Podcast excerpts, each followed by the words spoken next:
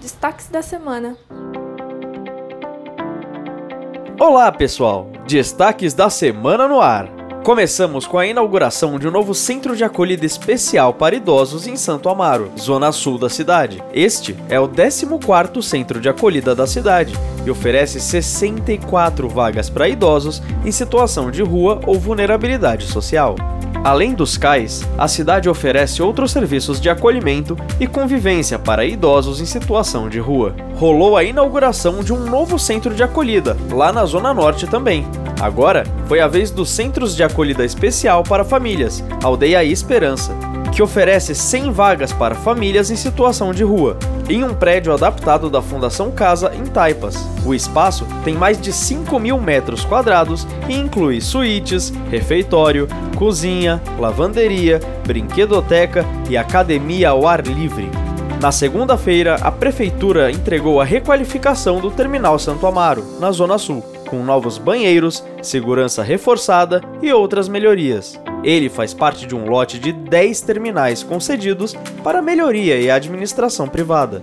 O Terminal Santo Amaro foi o primeiro a ter as intervenções concluídas, 15 meses antes do prazo final está rolando a distribuição de kits educativos em mais de 500 escolas municipais de ensino fundamental para estimular o aprendizado de mais de 400 mil alunos. Os kits incluem equipamentos como microscópios, mesas digitalizadoras e outros materiais para aulas interativas nas áreas de ciências, matemática, arte e alfabetização.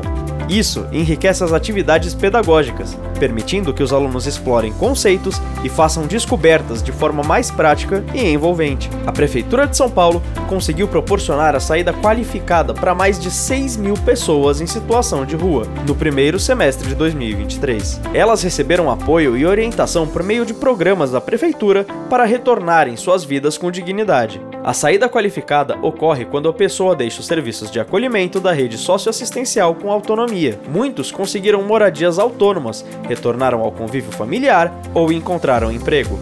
E atenção, motoristas! A Prefeitura de São Paulo vai modificar o tráfego na Avenida Santo Amaro, entre a Avenida Juscelino Kubitschek e a Rua Afonso Brás, para permitir a continuação das obras de requalificação. A partir de sábado, as três pistas no sentido centro serão interditadas, enquanto as três pistas no sentido bairro acomodarão o trânsito. Durante as interdições, comércios e residências na área terão acesso garantido. A CET monitorará o trânsito e fornecerá rotas alternativas.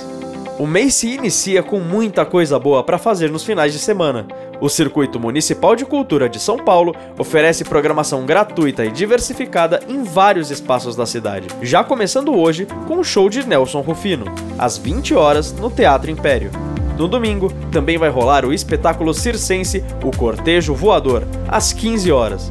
Confira a programação completa no site da prefeitura.